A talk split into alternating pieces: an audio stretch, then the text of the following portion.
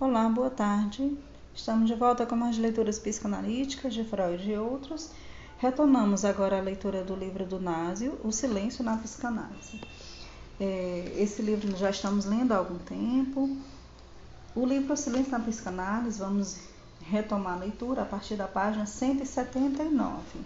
Esse artigo de François Daniel Villa eh, tem o tema O mutismo da criança autista, uma promessa de silêncio então, iniciaremos a leitura. Ele se encontra na página 179 do livro O Silêncio na Psicanálise, um livro do Násio. Iniciemos a leitura. Somente o discurso verdadeiro possibilita o silêncio autêntico. Heidegger. Não sairei do silêncio, diz ele, a não ser na esperança de dar a palavra a outro encontrado numa ausência de encontro Há outro que conservou em mim a presença silenciosa do enigma. Esse silêncio convoca a minha palavra. Pela convocação, eis que sou obrigada a me apresentar no próprio lugar de onde ela me veio. Mas conseguirei me deixar levar? Conseguirei levá-la ao lugar da palavra, lugar onde já nos encontramos? Como falar aquilo que se encontra na experiência extrema de um não encontro? Como poder reconhecer que esse ponto, nesse ponto, o valor de enigma da linguagem é levado a seu extremo, a origem não falante do que chama pela palavra e que no mais alto nível, onde tudo é silêncio, não fala, não esconde, mas significa? Na beira de sua declaração, uma última hesitação fez tremular sua voz. Foi-lhe imposta uma pausa, tomada pelo furor de raciocínio da paixão teórica, não iria violar o limiar Iria sacrificar esse encontro no altar do, do deus Apolo, portador da palavra unificada, Deus da luz? Poderia, ao falar, deixar um lugar para o desdobramento da duplicidade délfica? Volta-lhe à memória a metáfora umbilical que surge sob a pena de Freud na interpretação dos sonhos. Um umbigo, ponto por onde o sonho se liga ao desconhecido, Parece o ponto em que o analista deve renunciar à paixão interpretativa, deve respeitá-lo como tal. Por isso mesmo, a interpretação não poderá se resolver numa síntese. Ela permite distinguir um ponto mais denso numa estrutura reticular que se dará a entender como o voto que se eleva como um cogumelo de seu micélio. Do umbigo, ponto paradoxal se eleva uma injunção ao silêncio a palavra na palavra, e a palavra que se esquecera como palavra encontra em sua origem de silêncio, uma palavra que não quer e não pode dizer nada, mas que nem por isso deixa de se dar a ouvir como desejo. Mas será que ele vai enfim falar da criança autista? No entanto, ele pensava não ter feito outra coisa desde o início de sua fala. De nada mais falo senão dessa criança, das que encontrei e ainda encontro. Elas têm rostos que luzem aos traços, rostos que são como janelas abertas para um alhures que, uma vez entrevisto, não volta mais a cair no esquecimento. Elas têm nomes, prenomes que as carregam bem mais do que elas aos nomes, e vêm as lembranças das sessões passadas e das sessões por vir. E cada um desses encontros é como um ponto umbilical. Então o psicanalista sabe que quer tentar deixar que se ouça o que aconteceu nesse ponto, para que suba até ele, até você, a questão que delas nos vem. Uma questão que, mais do que uma resposta, busca o espaço que lhes permita desenrolar-se numa palavra até ali impossível. Basta pronunciar as palavras criança autista para que ocorra um cortejo de imagens, para que se delineie a empresa da, da fascinação Fala-se dela como mágica onipotente, como hóspede de um mundo inanimado. Pensa-se seu universo como impenetrável, incompreensível. Compara-se a um anjo, evoca-se sua beleza, terá tido por isenta a necessidade da ilusão da comunicação. Parecerá estar na superfície de nosso mundo em contato direto com algumas coisas que nos escapem e que a mantêm diferente ao nosso mundo e aos humanos. Seu mutismo sempre nos impressiona. No entanto, mesmo que não nos fale, ainda quando fala, não deixa de falar algo. Esse mutismo pelo qual se recusa a nós e a nosso mundo não está, no entanto, fora da linguagem. Ao traçar o limite da linguagem, ele especifica sua condição. Estará a criança autista no limiar do mundo, do nosso mundo, esse limiar umbilical onde as coisas e o mundo se separam, mas onde ainda estão juntos, sem, no entanto, serem distintos? Se assim fosse, a criança autista realizaria o impossível? Uma nova hesitação tomou na lista, um novo recurso se produz. Vai continuar a falar? Entretanto, ele bem sabia que, desde que se trate de falar do caminho feito como uma criança autista ou de apresentar as reflexões que suscita, não estamos mais seguros nem de quem nem de que falamos. Sem dúvida, antes de tudo, repitamos: trata-se do testemunho de uma aventura. A aventura de um clínico às voltas com o mistério do autismo. Certamente mas também as voltas com a concepção que ele tem da psicanálise e com as reações que chamamos de pessoais. Nada mais comum, dirão a vocês, pois não é sempre assim? Sem dúvida. Mas aqui eu relevo que isso toma é maior devido ao mutismo. Face ao autismo, em face de seu mutismo, nós funcionamos ou na vacinação, hipnotizados, engolfados numa espécie de depauperamento ou nos defendemos da fascinação e da ansiedade, da angústia às vezes, protejamos nosso sistema imaginário de compreensão e de expressão. Tanto no caso quanto no outro, o material não é produzido pela criança autista. É o material que eu encontro com essa criança põe para fora de mim e que me põe fora de mim. O tom tinha mudado, estava mudando. Talvez o analista devesse se calar Talvez já tivesse falado demais. Uma passagem de Perrier de 1958 parece falar do que falamos. Cito-a. Dizemos de outra maneira, falar de uma terapia esquizofrênico talvez seja, antes de tudo, não pretender assinar seu nome, senão numa reconstrução imaginária da doença através das fantasias simbolizadas, portanto protetoras, que se teve de criar para continuar sendo si mesmo, quando se quer ser o portador da palavra desse personagem que não fala a ninguém. Mas dizer que o material produzido e o nome que se assina são meus, parece-me que seria desconhecer as condições da produção por acreditar que não determinam a produção. Seria desconhecer a transferência. Um movimento de espanto se produz com essa última palavra. Psicose e autismo não se caracterizam pela impossibilidade de transferência? Sim, ainda que isso não seja tão simples e talvez não se apresente da mesma maneira no autismo e na psicose. Teremos ocasião de voltar, de voltar a isso. A transferência evocada aqui é a do terapeuta. Manifesta-se no e pelo material posto para fora de si e que se lhe volta do lugar que, para ele, ocupa a criança autista.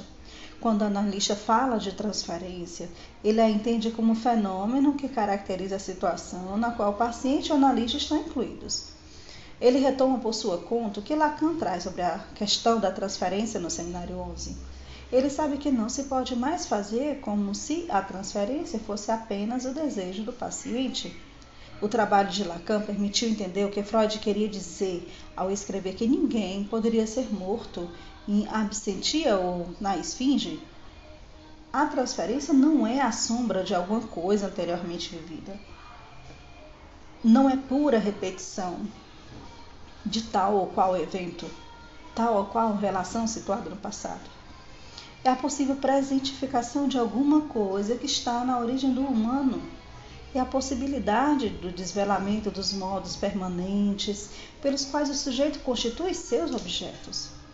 Lacan escreve: a transferência é o isolamento do atual funcionamento puro dos antigos engodos do amor.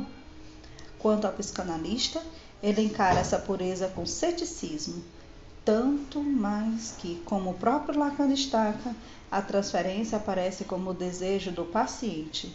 Sim, mas no encontro com o desejo do analista. Isso constitui a primeira observação que eu gostaria de fazer a propósito de meu manejo no conceito de transferência. A segunda é uma decorrência. Pensar assim torna-se caduco o recurso a um conceito como o de conta-transferência. A transferência única, embora bipolar, assimétrica, é tensão, intercepção, inseminação e disseminação. Em resumo, um bocado de impurezas. Fica implícito que não tomamos o conceito de transferência no sentido amplo,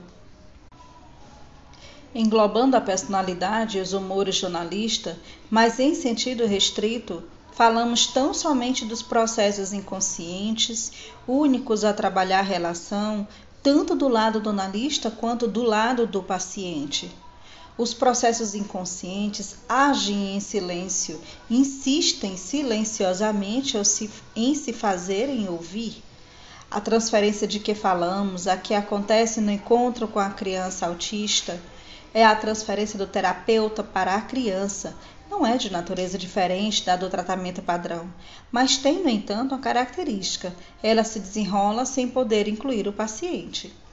Essa ausência de alguém num dos polos introduz uma questão. Quem desejo, em que desejo encontrou o nosso desejo para que haja transferência?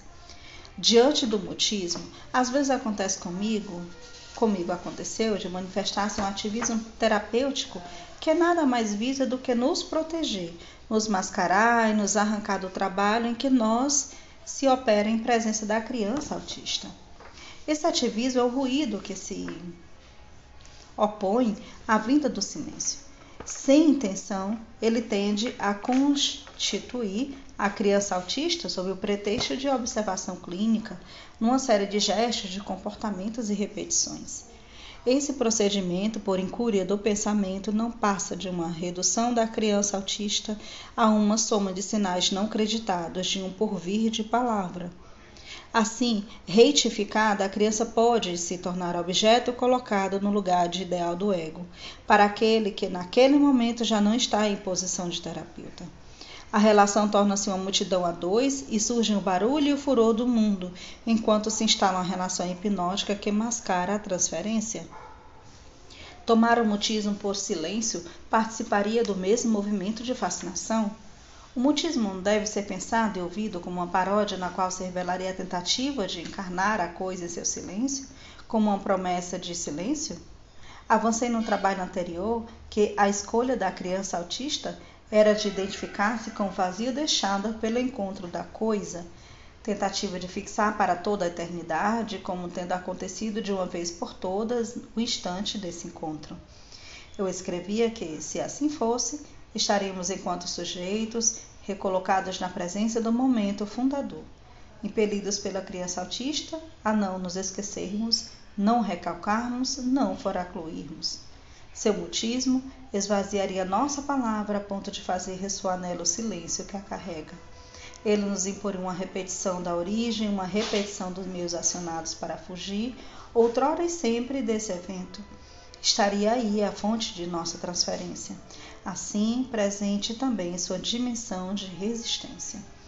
Não se deve pensar a origem que falo como um ponto exato situado no passado, constituído de tal ou qual acontecimento determinado, fala de uma operação pela qual o sujeito se origina, operação que justamente não pode ter acontecido de uma vez por todas. Ela é a origem não por ser o que se passou, mas por se repetir e por se realizar apenas nessa repetição. Ela é esse momento sobre o qual não se pode dizer o que Marx dizia a propósito da humanidade, que ela só faria as perguntas que pudesse responder, Quanto ao homem, ele só se encontra perguntas que sempre excedem as respostas produzidas. Aí está o que faz o trauma. O encontro da coisa é dessa natureza. Experiência onde se constitui o outro por sua ausência. Experiência de dor, rara e refinada da dor. Rio que parece nos falar desse encontro. Experiência estética e lugar de surgimento do grito na primeira elegia de Duino. Sim, se eu gritasse, quem ouviria meu grito em meio às hierarquias dos anjos? E assim seria mesmo que um deles de súbito me estreitasse contra o seu peito. Forte demais seria sua presença e eu sucumbiria, pois o belo nada mais é que o começo do terrível, que neste grau mal conseguimos suportar. E se o admiramos e tanto, é que por desdém ele deixa de nos aniquilar. Todo anjo é terrível que a coisa que nos significou o nosso silêncio não responda nosso grito, que a ele se siga unicamente o silêncio, nos mergulha em pavor e desgraça. Esse encontro com o desdém do acaso nos faz filhos da ausência e do silêncio. Que nos precipitemos no ruído e no furor do mundo para esquecer. Isso não impede que o trabalho da repetição subsista. Através dela, reencontramos o que é próprio enquanto anterior a toda propriedade. O próprio que a coisa deixou em nós o próprio pelo qual nos engajamos no processo metonímico para escapar ao sofrimento, à angústia, processo metonímico que só o silêncio tem o poder de fazer parar. Do encontro com a coisa que se tornou possível o mundo, poderíamos dizer que Blanco escreveu. Ele é a circunstância figurante, fulgurante pela qual a criança estarrecida vê, como num espetáculo, o assassinato feliz de si mesma que ele dá ao silêncio da palavra. Ele parou, deixando que a forma impessoal ecoasse.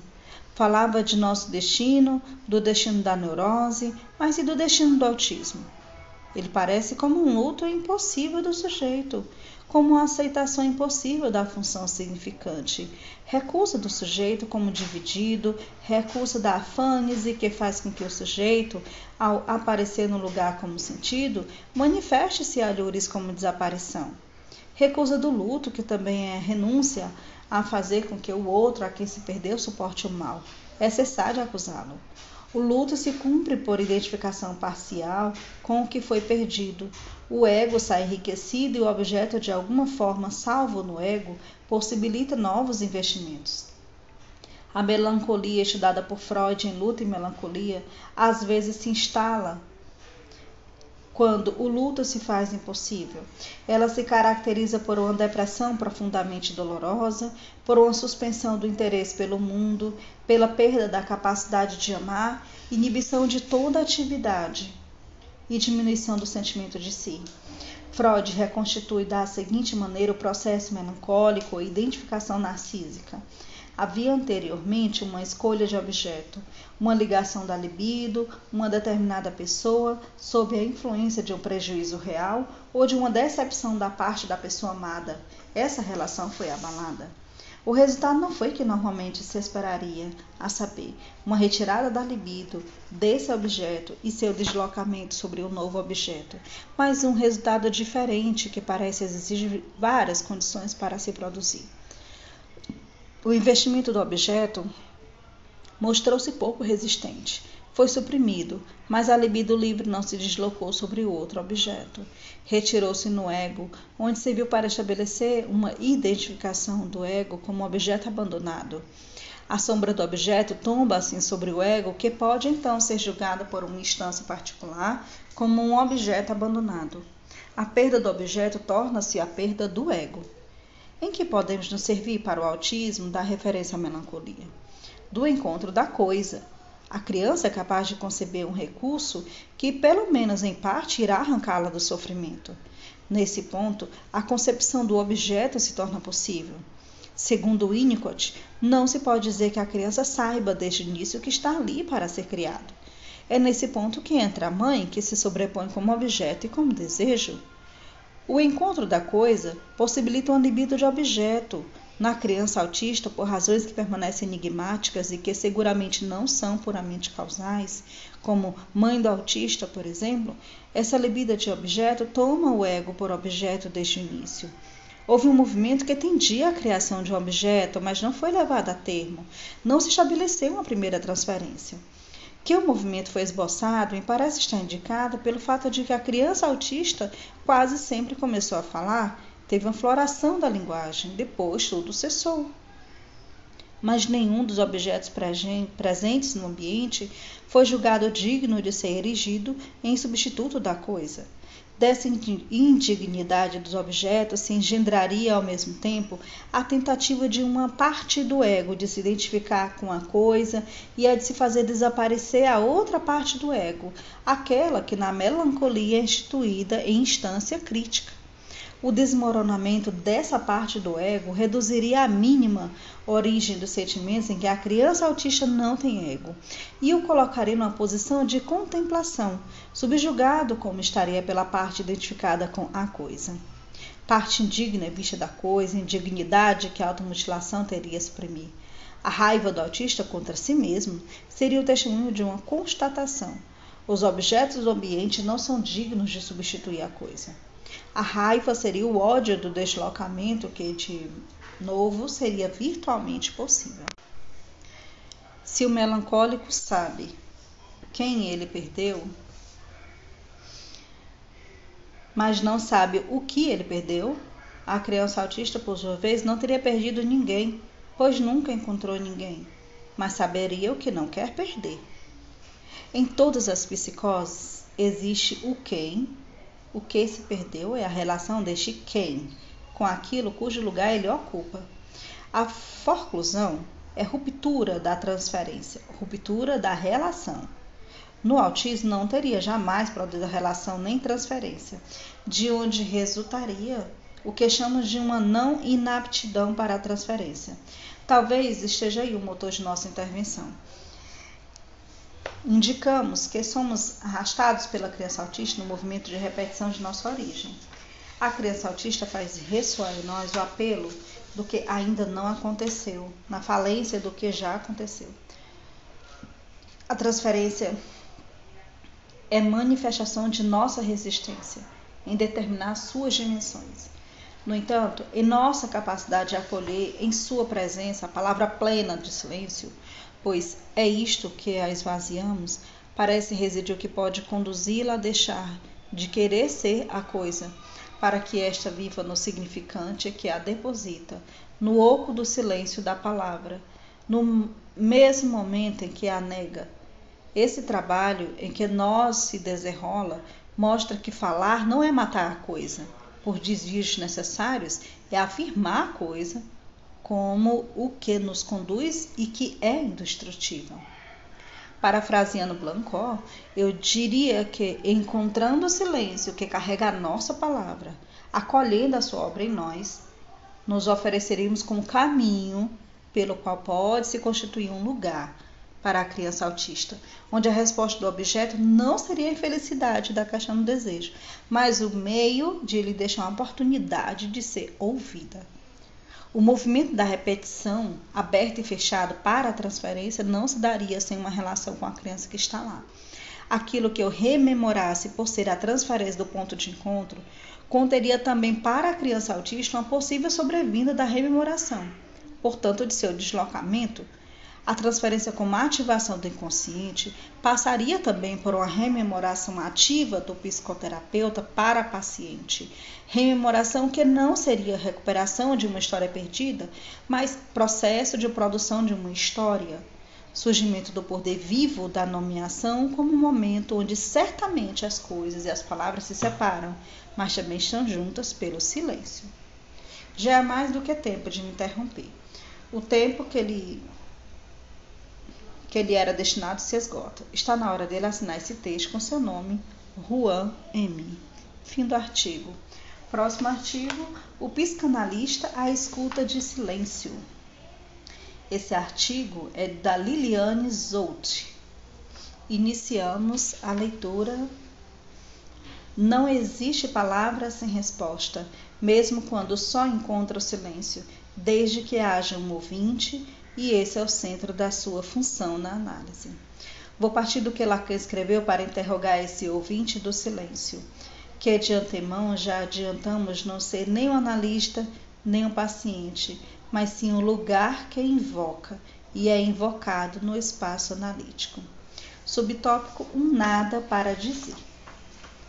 É M. Voen quem intima Freud a se calar, quando ele ainda utilizava a hipnose e a sugestão. M. Voen sofre de dores gástricas. Freud tem uma ideia sobre a origem dessas dores e lhe a comunica, salientando que as dores sempre acompanhavam os acessos de zoopsia. Com muita reticência, escreve: Ela me responde que não sabe nada disso. Eu lhe dou até o dia seguinte para se lembrar. Ela me diz então, num tom muito áspero: que não devo sempre lhe perguntar de onde vem isso ou aquilo, mas deixá-la dizer o que ela tem a dizer. Eu consinto que ela prossegue, sem preâmbulo, acrescenta Freud, sem ironia. M. Voene, aponta a demanda de Freud. Demanda de que ela confirme seu saber de médico sobre a origem de seus sintomas. Ela se recusa a ocupar um lugar como objeto de uma teoria nascente. Responde a Freud que não sabe nada disso e reivindica esse nada a dizer, exortando Freud a se calar. Com isso, ela abre o espaço da transferência desvia Freud da sua demanda de saber e lhe designa uma função particular na dinâmica do tratamento, pois o que ela tem a dizer, esse nada a dizer, esse nada que não deixa de se dizer, é bem isso que ela pede. Essa suspensão imposta ao analista é a única que pode levar a ouvir o necessário silêncio do tratamento.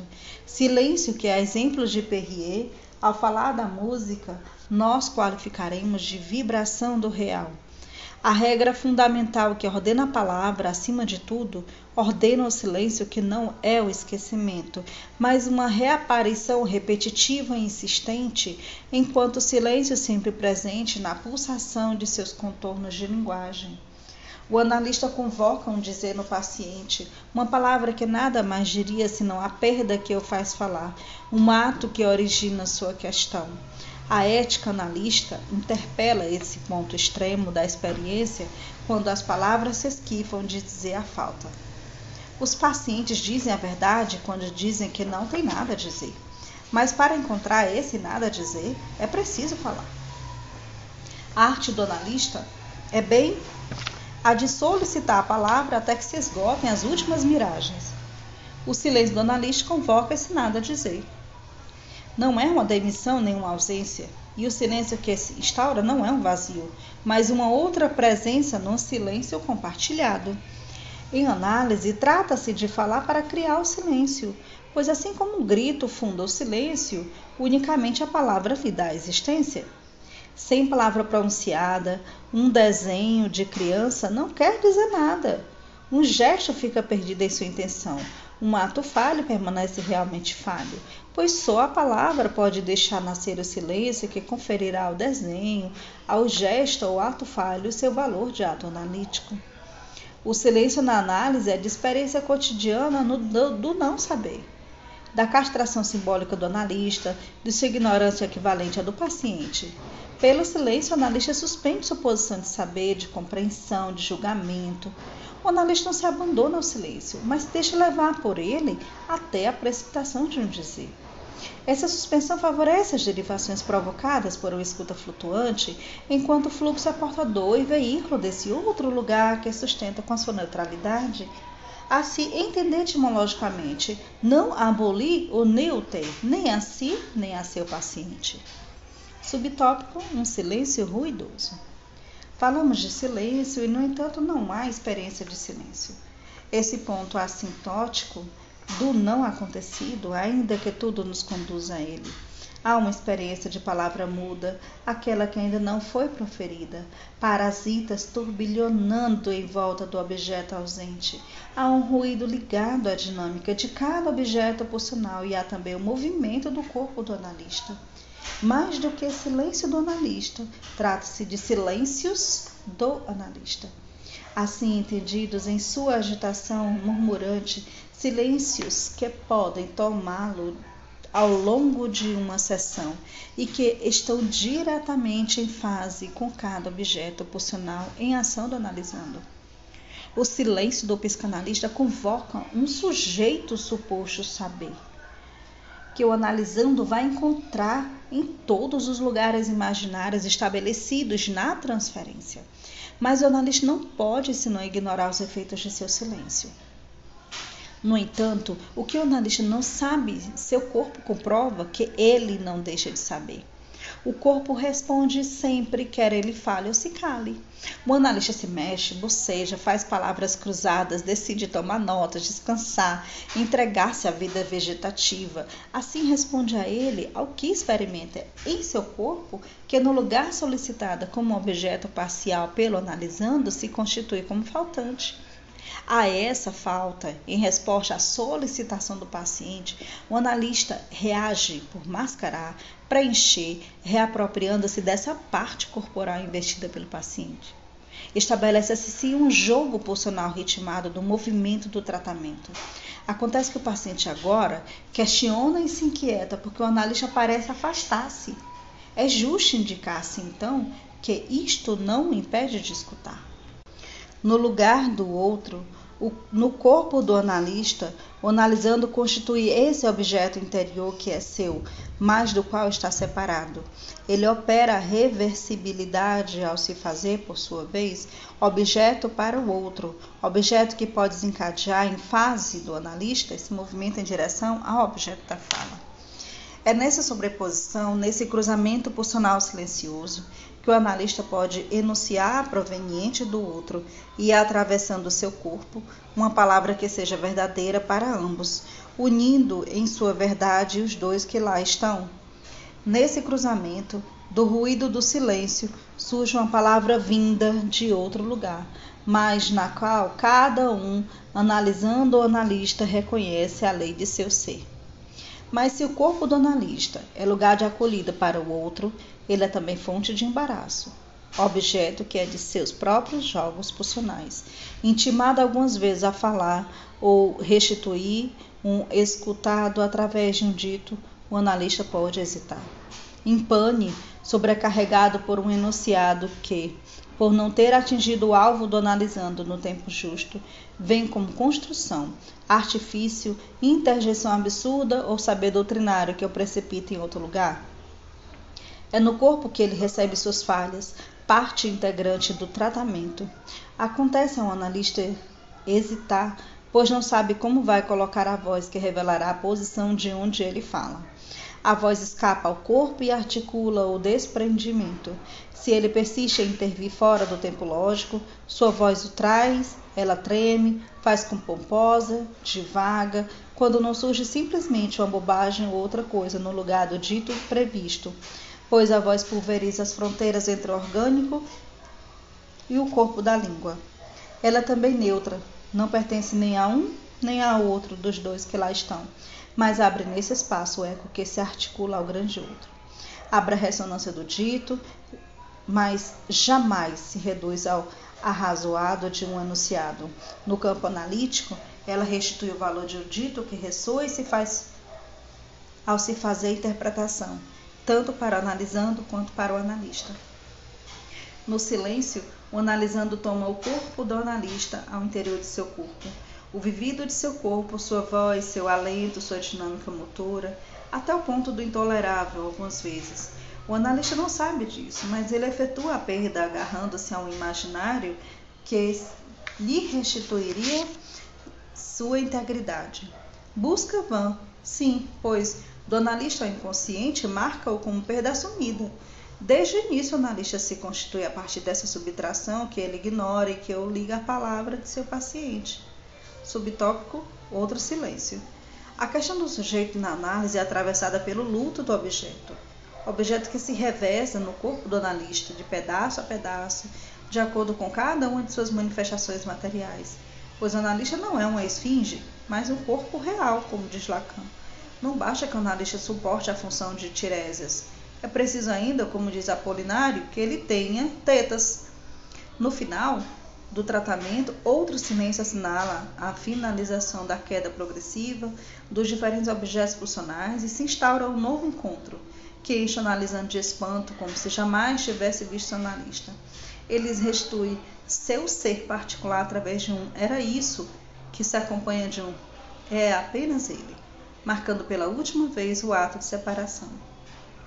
Mais uma vez, o analista confirma que cada novo analisando, se reencontra a experiência de sua própria perda.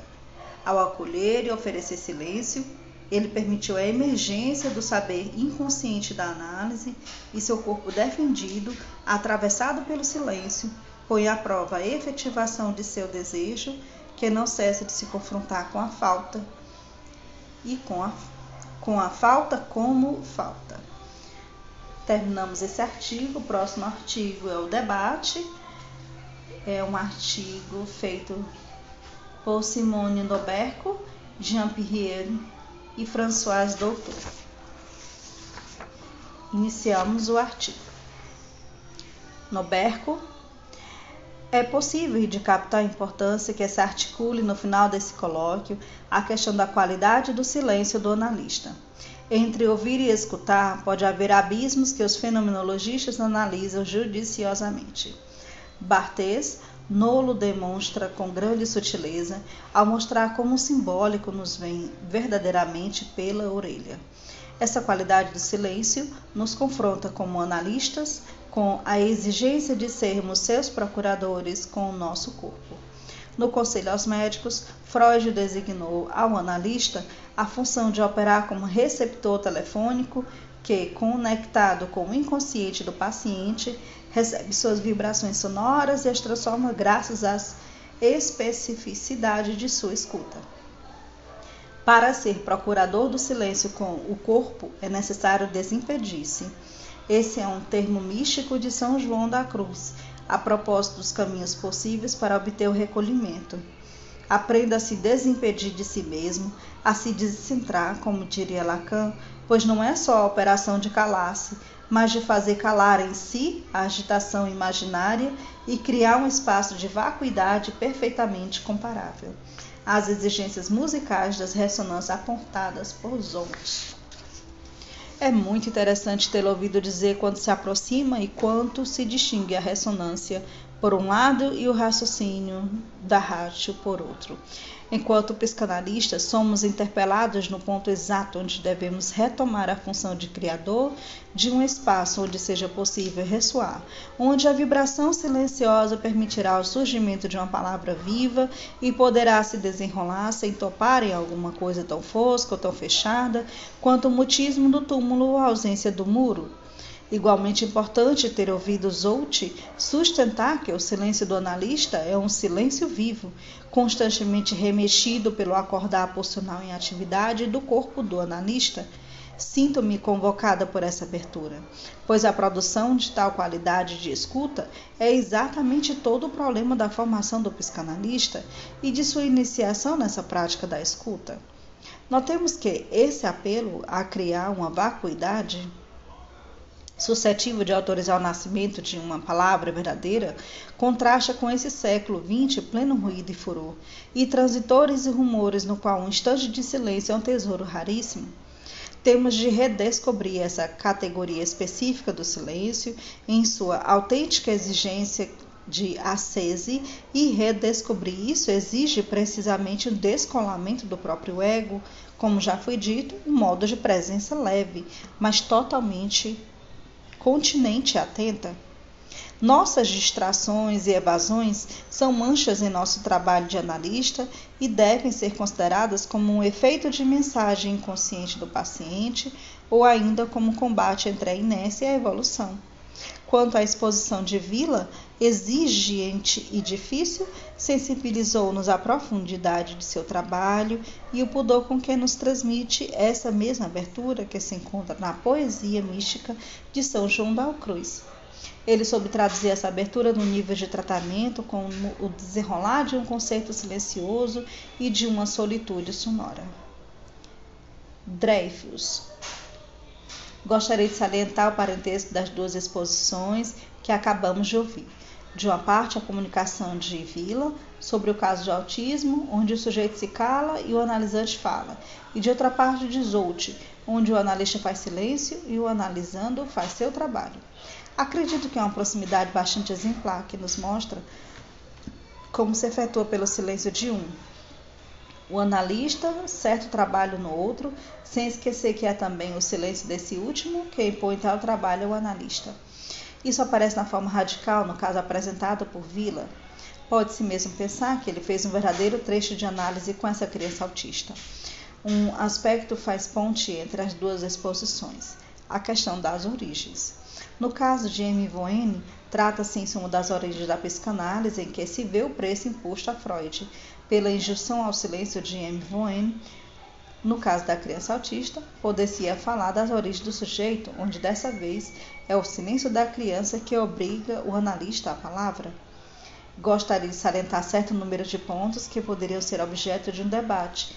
A questão do umbigo do sonho, sua relação com o mutismo, em particular a questão da bilateralidade da transferência ou da simetria da transferência, pois, escutando Zout, ficar-se-ia tentada a correlacionar a regra fundamental explicitamente transmitida ou não com a outra regra igualmente fundamental para o jornalista, que ele diria para fazer silêncio. Noberco. Desejo responder à questão da simetria igualmente presente na exposição de Zout. Essa transferência, que não tem sujeito, que se desenrola entre dois polos pulsionais e entre dois indivíduos às voltas com as suas ilusões, é uma transferência reversível.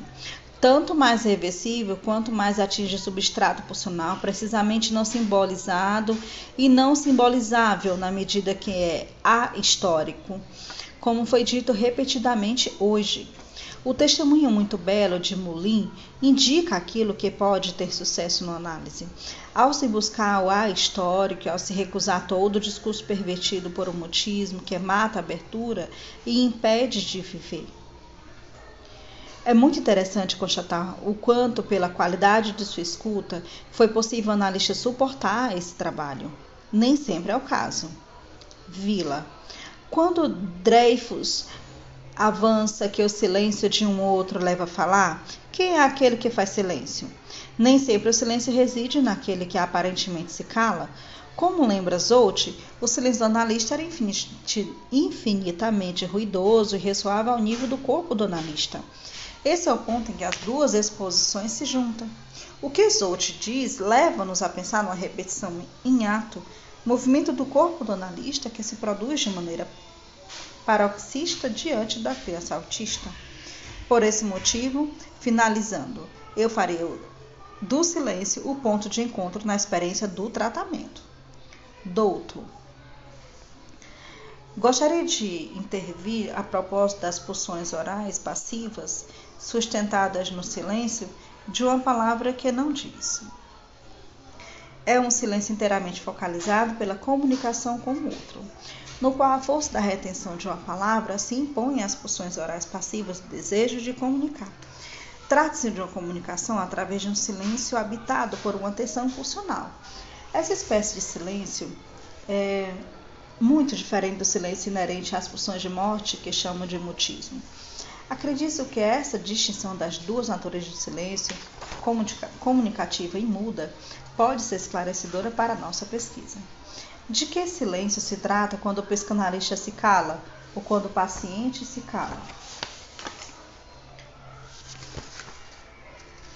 Ouso esperar que o silêncio do psicanalista não seja mutismo e não pertença às pulsões de morte do desejo do sujeito, o desejo do sujeito analista, que deve estar orientado no sentido de comunicação com o paciente, haja ou não mediação da palavra.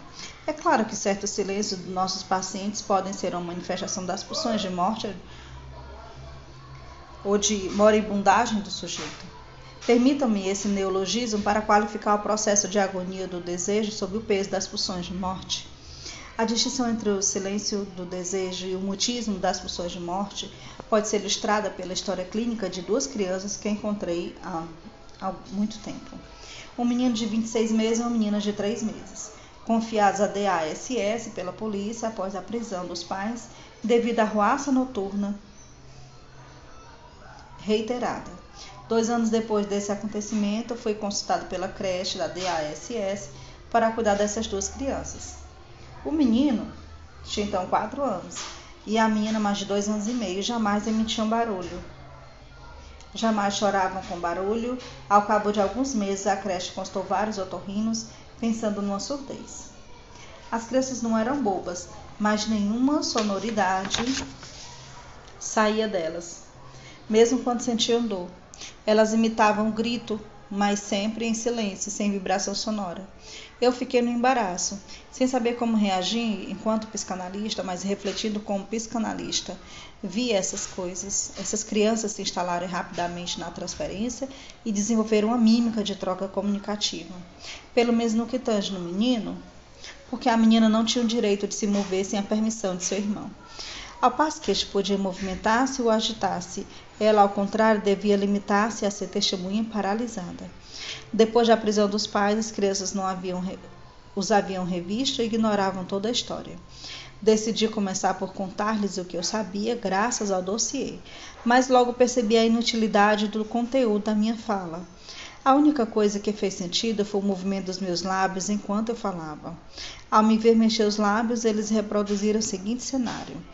Enquanto a menina manifestava vontade de agir, o menino tinha prazer em impedi-la e ela em troca em ser impedida. Eu tinha a impressão de um acordo tácito entre irmão e irmã. Vendo essas crianças no processo de desestruturação e isolamento social, decidi finalmente reclamar ao juiz o encontro com os pais em presença da cuidadora. Meu pedido foi aceito e no dia que os pais vieram à consulta, produziu-se um fenômeno surpreendente.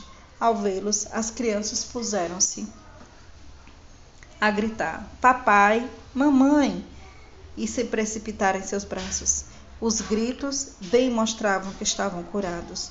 Ora, a questão é: o silêncio das crianças era silêncio desejante ou mutismo de pulsão de morte? Certamente era mutismo, pois se tratava de um silêncio produzido pela ausência de um interlocutor valorizado, interiorizado ou não, mas que anteriormente lhe tinha permitido encontrar essa parte de si mesmo representada pelo sopro sonoro. Sabemos com que efeito que quando choramos sozinhos estamos alertando não alguém externo, mas alguém introjetado. Lembrei-me do caso dessas crianças para lhe mostrar o quanto o mutismo não é silêncio precisamente análise, quando o psicanalista se cala porque acredita que é necessário calar-se, ou porque é conduzido ao silêncio, não é disponibilidade inteira, consciente e inconsciente ao silêncio do analisando. Seu silêncio pode ser silêncio desejante oral, ativo ou passivo. É um silêncio de desejo, muito diferente do motivo das pulsões de morte. É evidente que o papel do psicanalista não é gozar com as pulsões de morte. Fim do artigo. Próximo artigo, Crônica Psicanalítica de um Silêncio, é o artigo do Násio. Esse artigo encontra-se na página 204 do nosso livro e é um artigo longo, então a gente retoma com esse com essa leitura do Násio em um próximo podcast, ok? Obrigada a todos que continuaram até aqui. Então a gente continua no artigo a crônica psicanalística de um silêncio, do Násio, na página 204.